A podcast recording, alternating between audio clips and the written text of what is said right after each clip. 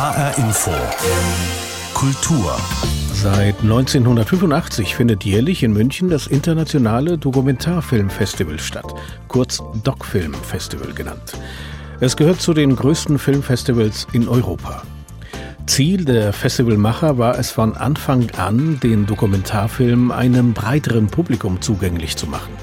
Bei einem Dokumentarfilm spielen vor allem die Bilder eine besondere Rolle. Textpassagen eines Sprechers, der etwas erklärt, werden nicht gerne gesehen, sagt der Regisseur Marco Giacopuzzi im Gespräch. Ja, das ist das Beste, was man machen kann, weil Texten ist eh immer das Schlimmste für mich. Und das ist aber auch das Wesen dieser Filme. Also das ist, ob ich das will oder wir, wir texten nur noch, wenn es gar nicht anders geht. Aber das, die Idee ist tatsächlich, dass wir nur noch die, die Kinder erzählen lassen. Und zwar explizit die Kinder. Also es wird nie in diesen Filmen jetzt der Tanzlehrer oder der Vater, der über das Kind spricht, sondern wenn, dann sind es Dialoge mit den Kindern, aber dass alles aus der Kinderperspektive erzählt wird. Selbst wenn ich mit meiner Redakteurin, der Tanja Nadig, manchmal diese alten Filme angucke, wo es noch Kommentar gibt, da denken wir manchmal, um Gottes Willen, was haben wir da eigentlich dahergeredet? Das machen die Kids tausendmal besser allein. Marco Giacopuzzi ist Grimme-Preisträger und Filmemacher, der bei dem Doc-Film Festival in München seine letzte Produktion vorstellt. Dancing Abdullah heißt sie, ein Dokumentarfilm über einen zwölfjährigen Jungen, der für sein Leben gern Streetdancing macht. Mehr zu diesem Film und zur Arbeit als Dokumentarfilmemacher gleich im Gespräch. Ein weiteres Thema in dieser Sendung Wohlfühlfilme. Von der Kritik meistens etwas abschätzig bewertet, zeigen neueste Studien, dass ein bestimmtes Publikum gezielt solche Filme anschaut. Wann und warum werden wir in dieser Sendung klären. HR Infokultur. Mein Name ist Pablo Diaz.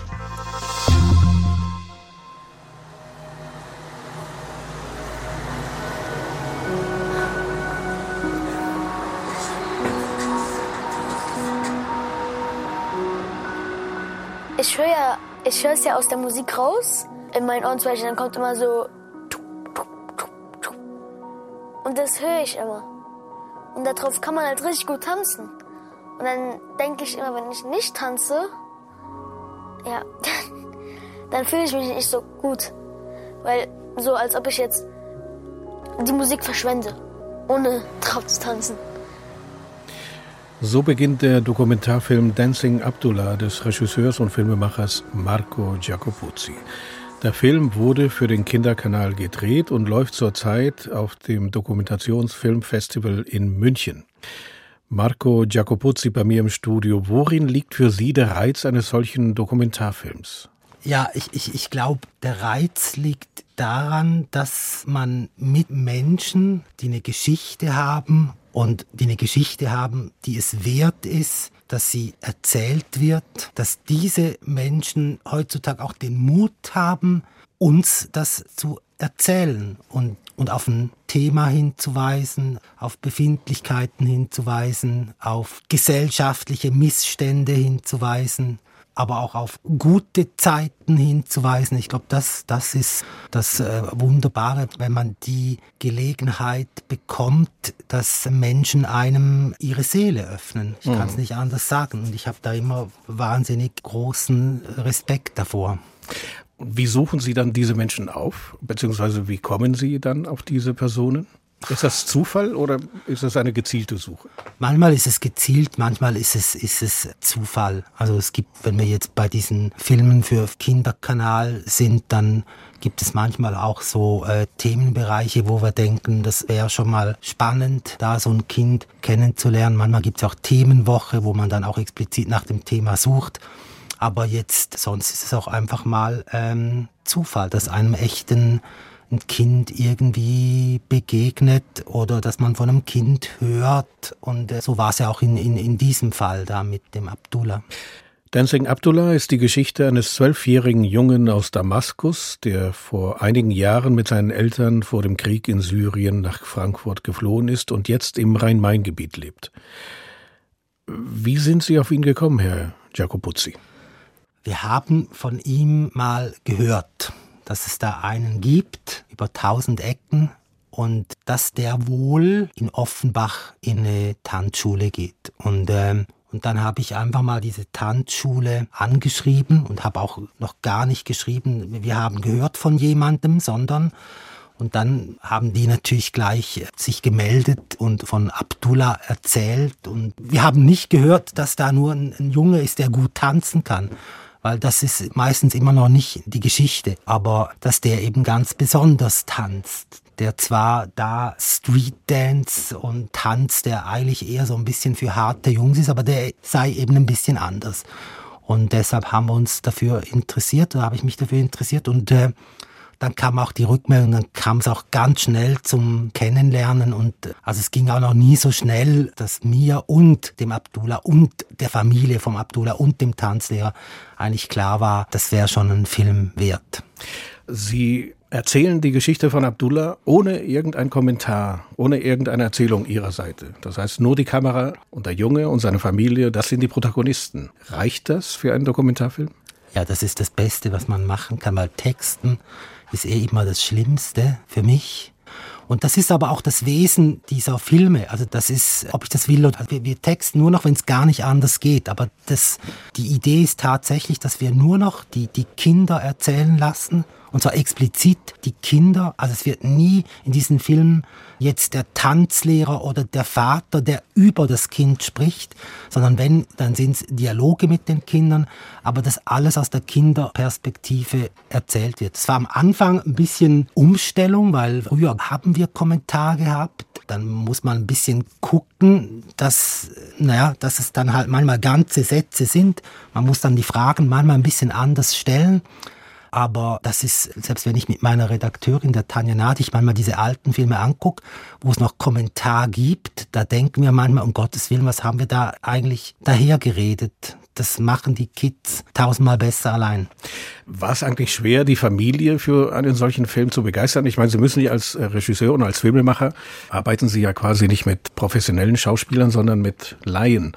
Wie schwer ist es, den Zugang zu finden zu, zu dieser Person? Also in, in diesem Fall war es nicht schwer, aber es ist trotzdem, man, man muss, auch wenn die alle hier jetzt heute mit ihren Instagram-Stories und TikTok-Filmchens und was, das kennen die ja alle, aber in der Tat muss man ihnen einfach ganz ehrlich erzählen, was man gemeinsam mit ihnen vorhat, dass man, dass ich da nicht allein bin, sondern dass es dann eben doch nochmal ein, ein Team ist und, und was das bedeutet. Man, man ist dann halt in der Familie drin und man will das irgendwie erleben und man muss ihnen heute auch sagen, und das ist auch ein bisschen die, vielleicht die traurige Seite, dass viel Privates dann nachher öffentlich wird und dass das eben dann nicht nur linear auf einem Bildschirm läuft, sondern dass das halt im Internet dann sich verbreitet und das muss man wissen und man weiß, was da alles passiert, was ein, Junge mit zwölf, wenn er weint, was das das kann auslösen, dass die Leute drüber nachdenken, aber das kann auch auslösen, dass die Leute sich über ihn lustig machen. Und das, das muss man alles, glaube ich, heute diesen Familien und den Kindern sagen die wissen das, aber man muss ihnen das erklären und man muss ihnen auch erklären, was es eben heißt, wenn man ein Filmteam hat und dass man so und so viele Drehtage was macht und, und was das bedeutet und wie das vonstatten geht. Und selbst dann ist es manchmal noch, dann am ersten Tag kommt es manchmal vor, dass es dann doch wieder völlig überraschend ist für, für die Familie oder fürs mhm. Kind. Das ist die Hauptstadt von Syrien, Damaskus. Und hier wohnte ich früher und von dort komme ich auch. Also Syrien ist ein ganz schönes Land und dort wird viel getanzt und gefeiert. Tja, es gibt halt Krieg, aber ich habe fünf Jahre in Syrien gelebt und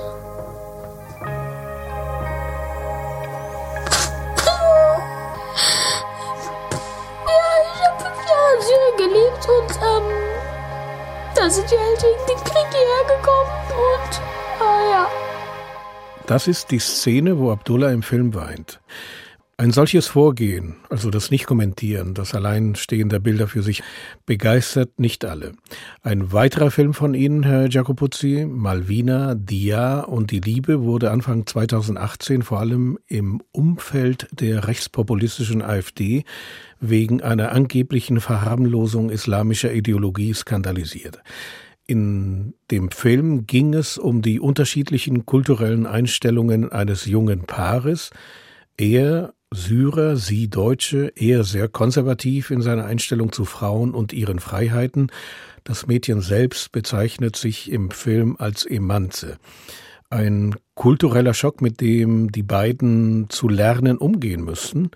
Äh, sollten Dokumentarfilmer nicht doch manchmal eingreifen, einordnen? Ja, also mit Kommentaren. Nicht nur die Protagonisten selber erzählen lassen, sondern auch tatsächlich intervenieren sprachlich. Das kann man, wenn man aber es, es irgendwie hinkriegt, wenn es irgendwie passiert, dass man ohne Kommentar viele Seiten eines Protagonisten zeigt und auch den Konflikt erzählen kann, wie er tatsächlich stattfindet und das so erzählt, dass es letztendlich wahrscheinlich für mich besser ist, als wenn ich das als der oberschlaue Reporter dann tu, es besser ist, wenn man es nicht tut, dann glaube ich, geht das eigentlich wunderbar. Ihr Film Dancing Abdullah läuft auf dem Münchner Dokumentationsfilmfestival, das diese Woche begonnen hat, in der Reihe Doc Education, also Erziehungsfilme, leider nur digital. Der Film lief aber auch schon im HR-Fernsehen. Wie sind die Reaktionen bisher auf diesem Film gewesen und wie ist die Geschichte überhaupt weitergegangen mit Abdullah?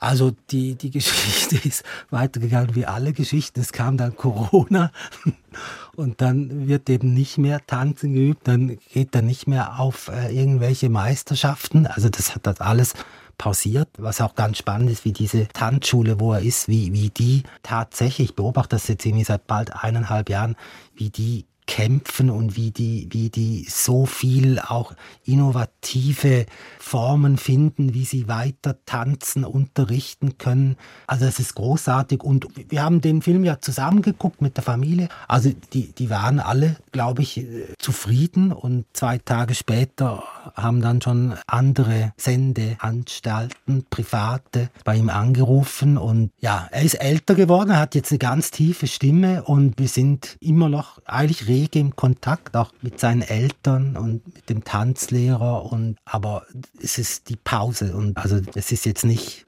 passiert, dass er jetzt doch mal Weltmeisterschaft wurde. Es ist wie überall. Das sagt Marco Giacopuzzi, Dokumentarfilmemacher. Seine neueste Produktion Dancing Abdullah läuft zurzeit auf dem Münchner Dokumentationsfilmfestival. Den Film finden Sie aber auch in der ARD Mediathek. Herr Giacopuzzi, ich danke Ihnen fürs Kommen. Vielen Dank. Marcos Jacopuzzis Film ist nicht der einzige hessische Beitrag bei diesem internationalen Doc-Film-Festival in München. Der zweite stammt von einer jungen Kasseler Filmemacherin. Antonia Kilian heißt sie. Für ihren Film The Other Side of the River, auf Deutsch Die andere Seite des Flusses, hat sie den vierten VFF Dokumentarfilmproduktionspreis bekommen.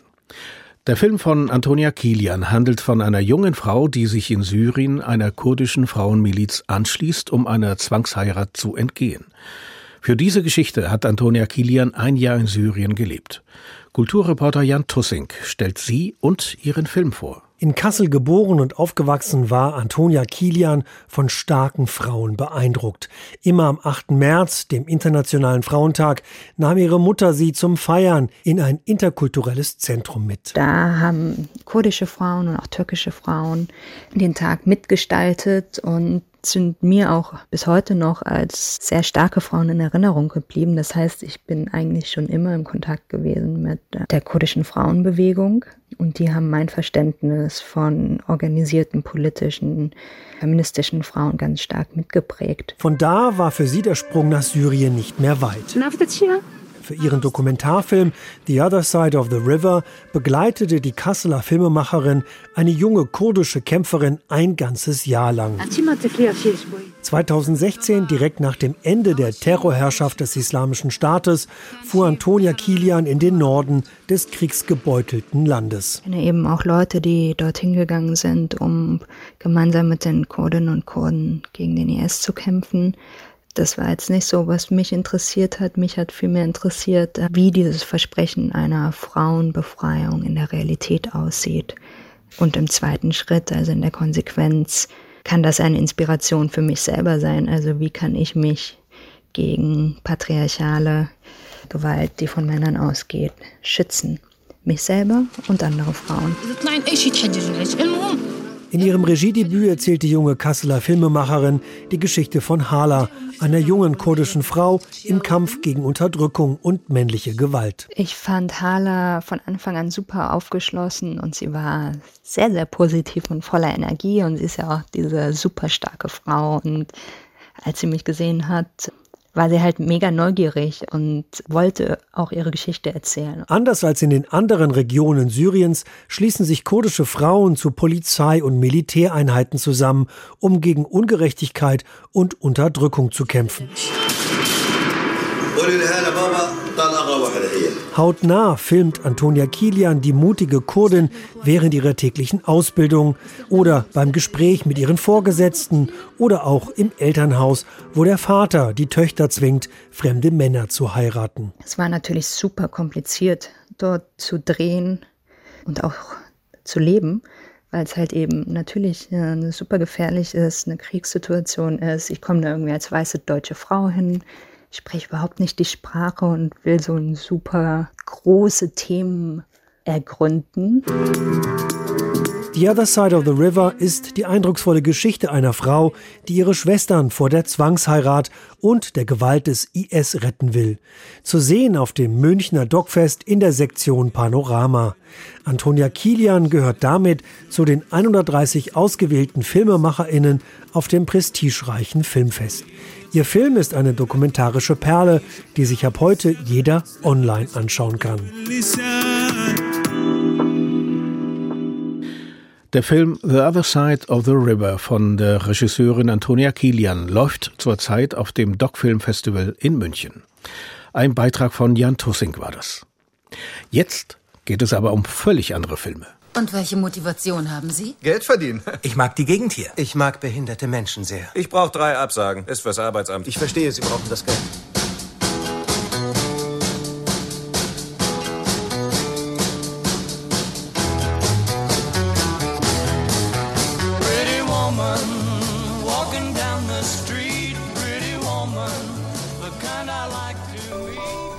Ich bin Forrest, Forrest Gump. Ein Ausschnitt aus den Filmen Ziemlich beste Freunde, Pretty Woman und Forrest Gump. So unterschiedlich diese Filme auch sein mögen, eines haben sie gemeinsam. Sie gelten als sogenannte Wohlfühlfilme oder ganz modern ausgesprochen Feel-Good-Filme.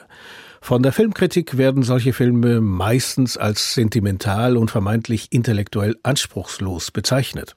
Aber eine neue Untersuchung des Max-Planck-Instituts für empirische Ästhetik zeigt, es gibt ein Publikum, das solche Filme explizit aussucht. Darüber habe ich mit dem Filmwissenschaftler und Forschungskoordinator des Institut für empirische Ästhetik, Dr. Kevan Sarkosch, gesprochen. Zunächst eine Verständnisfrage. Lässt sich wissenschaftlich feststellen, was ein Wohlfühlenfilm überhaupt ist? Die lassen sich einmal tatsächlich über typische Beispiele definieren. Wir haben unsere Teilnehmer gefragt, Filme zu nennen, die ihnen spontan in den Sinn kommen, wenn sie an diesen Begriff Wohlfühlfilm denken. Und da hat sich gezeigt, dass sind sehr oft bestimmte romantische Komödien, wie zum Beispiel der Film Tatsächlich Liebe, äh, Pretty Woman, Die fabelhafte Welt der Amelie, aber auch zum Beispiel die französische Buddy-Komödie Ziemlich beste Freunde. Also wir haben sehr oft mit Komödien, vor allem mit romantischen Komödien zu tun, aber es sind äh, sozusagen romantische Komödien mit so einem gewissen Plus, nämlich, dass auch ein ganz erhebliches Element an Drama mit zu diesen Filmen gehört. Das ist das, was die Teilnehmer sozusagen hervorgehoben haben. Also einmal über die Filmtitel lässt, lässt sich dieses Konzept ganz gut bestimmen und dann zum anderen aber auch über bestimmte formale und über bestimmte inhaltliche Aspekte. Lassen Sie uns über diese formalen und inhaltlichen Aspekte mal kurz sprechen. Das heißt, wenn ein, ein solcher Film diese Aspekte nicht erfüllt, kann man auch nicht von einem Wohlfühlfilm sprechen. Ich glaube, man muss unterscheiden. Es gibt erstmal Filme, wo wir als Zuschauerinnen und Zuschauer sagen, das sind Filme, bei denen fühle ich mich ganz besonders wohl, wenn ich die gucke. Das kann ganz unterschiedliche Hintergründe haben. Zum Beispiel, wenn man mich jetzt fragen würde, bei welchem Film habe ich mich zum letzten Mal so richtig wohl gefühlt, als ich ihn gesehen habe, würde ich wahrscheinlich spontan antworten, hm, ja, äh, Das Schwarze Loch, ein Disney-Film aus den späten 70ern, den ich mal in meiner Kindheit geguckt habe. Das aber mehr aus nostalgischen Gründen. Äh, und weniger, weil er vielleicht in das typische Muster des Wohlfühlfilms sozusagen als Genrebegriff fällt. Also wenn es sozusagen um dieses, dieses Genre geht, dann äh, sind es doch sehr bestimmte und sehr definitive Filme, die sich eben vor allem über bestimmte ähm, Plotstrukturen, über bestimmte Inhaltsstrukturen und über bestimmte ähm, Charaktere und Figuren bestimmen lassen, die dort immer wieder vorkommen. Haben Sie denn auch die Gründe erforscht, warum die Leute sich solche Filme anschauen? Ja, auch danach haben wir gefragt was sozusagen die Bedingungen sind. Und tatsächlich haben nicht wenige Zuschauer gesagt, dass es ähm, mit ein Mittel zur Entspannung ist. Also gerade abends nach der Arbeit, wenn man müde ist, wenn man etwas abgespannt ist, dann ist das die Art von Film, äh, bei der man sich ganz besonders wohlfühlt, bei der man sich eben sozusagen auch in gewisser Weise fast revitalisieren kann. Also diese Filme haben auch schon so einen gewissen Energy Boost, wenn man so sagen will, den sie mit sich bringen. Ähm, aber es sind vor allem eben Filme, die nicht eben durchweg positiv, durchweg sentimental, durchweg äh, rosig sind von dem Weltbild, was sie zeichnen, sondern es sind Filme, die tatsächlich es auch schaffen, die Zuschauer in so eine Art Wechselbad der Gefühle mit einzubinden, ähm, durch ähm, sowohl glückliche wie auch traurige Momente hindurchzuführen und vor allem in uns ein Erleben auszulösen, das wir als emotionales Bewegtsein bezeichnen können. Und dieses emotionale Bewegtsein ist erstmal ein gemischter Zustand, also der beinhaltet sowohl fröhliche oder freudige als auch traurige Elemente, wird aber insgesamt als sehr positiv bewertet und ist etwas, was ganz stark mit sogenannten prosozialen Gefühlen zu tun hat. Also gerade etwas, wo es um gesellschaftlichen Zusammenhalt geht, um Teil einer Gemeinschaft zu sein. Und das ist auch etwas, was sicherlich sozusagen eine Art naja, tröstendes oder vielleicht bestärkendes ähm, Gefühl in uns auslöst, wenn wir diese Filme gucken. Also vielleicht gerade auch in Situationen, wo wir uns mal nicht so wohl fühlen, vielleicht auch aufgrund äußerer Rahmenbedingungen, sind das eben Filme, die, äh, die tröstlich und die vielleicht in gewisser Weise auch wieder absichernd wirken. Also ich entnehme jetzt Ihren Aussagen, Wohlfühlfilme sind nicht unbedingt äh, solche Filme, die quasi eine heile Welt aller Rosamunde Pilche auf die Leinwand transportieren, sondern da ist schon eine, ja, wie soll man sagen, eine gewisse Dramatik dabei, die auch gewollt ist. Ja, ganz genau. Also ich glaube, wir haben es hier nicht sozusagen mit, ähm, wenn man so will, ähm, der Bergdoktor-Idylle zu tun, sondern es sind eben Filme mit einer erheblichen Portion an dramatischen Momenten. Und tatsächlich haben auch viele der Teilnehmer in ihren Antworten hervorgehoben, dass sie die Filme zwar als durchaus sentimental betrachten, aber explizit eben als nicht kitschig. Und das unterscheidet vielleicht auch die Bewertung dieser Filme von, naja, dem, was ich gerade augenzwinkernd Bergdoktor-Idylle genannt habe. Jetzt haben Sie vorhin darüber gesprochen, wann ein Mensch sich solche Wohlfühlfilme anschaut oder reinzieht, kann man sagen. Also bei welcher Gelegenheit und das war abends nach der Arbeit meistens. Aber gibt es auch ein bestimmtes Publikum für diese Art von Film? Das ist schwieriger zu beantworten, denn tatsächlich ist es so, dass wir bei unserer Studie erstmal Leute eingeladen haben, sich bei uns zu melden, die gerne diese Filme schauen, aber es ist natürlich nicht repräsentativ. Trotzdem, was wir gemerkt haben, ist, dass ähm, scheinbar zumindest mehr Frauen als Männer an der Studie teilgenommen haben. Das kann zum einen daran liegen, dass grundsätzlich an solchen Studien äh, Frauen häufiger teilnehmen als Männer. Das hat viele soziale Gründe. Aber es kann natürlich auch bedeuten, dass es dann doch Filme sind, die vielleicht eher ein weibliches Publikum ansprechen und vor allem eben auch ein Publikum mittleren Alters. Gleichwohl, auch das ist ein ganz, ganz spannender Befund der Studie. Ähm, es gibt durchaus, wenn man so will, so eine Art ähm, Subset an Filmen, die als Wohlfühlfilme deklariert wurden, aber die vor allem eben von männlichen Teilnehmern als Wohlfühlfilme benannt wurden. Das sind zum Beispiel so Filme wie The Big Lebowski, äh, Walter Mitty, aber auch ähm, Forrest Gump oder Zurück in die Zukunft, da merkt man, dass das eben auch Filme sind, wo zum Beispiel nochmal so die Abenteuerkomponente eine wichtige Rolle spielt. Mhm. Und die werden sozusagen von Männern eher bevorzugt. Ganz genau und spielen eben bei Frauen eigentlich keine große Rolle oder sind nicht wirklich relevant. Nun kommen ja solche Wohlfühlfilme bei der Fachwelt nicht unbedingt immer gut weg. Woran liegt das? Das liegt vielleicht tatsächlich an einer, wenn man so will, auch traditionellen Kritik gegenüber allem, was, ähm, was sozusagen emotionsverdächtig ist. Ich glaube, man kann schon sagen, dass bei uns in der westlichen Kunstphilosophie und auch in der, in der Literatur- und Kulturkritik es eine Art Vorbehalt gegen die bei dem Emotionalen gibt, also dass sozusagen eher der rationale Zugang zu Kunst und Kultur im Vordergrund steht. Und es gibt eine lange Tradition der Kritik gegenüber dem Konzept des Sentimentalen und vor allem gegenüber äh, dem Konzept des Kitsches. Und das spiegelt sich natürlich ganz deutlich eben in der Filmkritik wieder, wenn dort von Wohlfühlfilmen oder von Feel Good Movies die Rede ist. Dort ist das ein etablierter Begriff, aber tatsächlich als ein abwertender Begriff äh, für Filme, die eben als, als sehr trivial, als sehr emotional manipulativ gelten. Jetzt haben Sie diese Studie ausschließlich im deutschsprachigen europäischen Raum durchgeführt, also nicht nur in Deutschland, Österreich und der Schweiz, sondern auch in jenen Ländern, wo es eine deutschsprachige Minderheit gibt, wie zum Beispiel in Belgien. Äh, lassen sich die Ergebnisse Ihrer Untersuchung auf den Rest von, von Europa übertragen?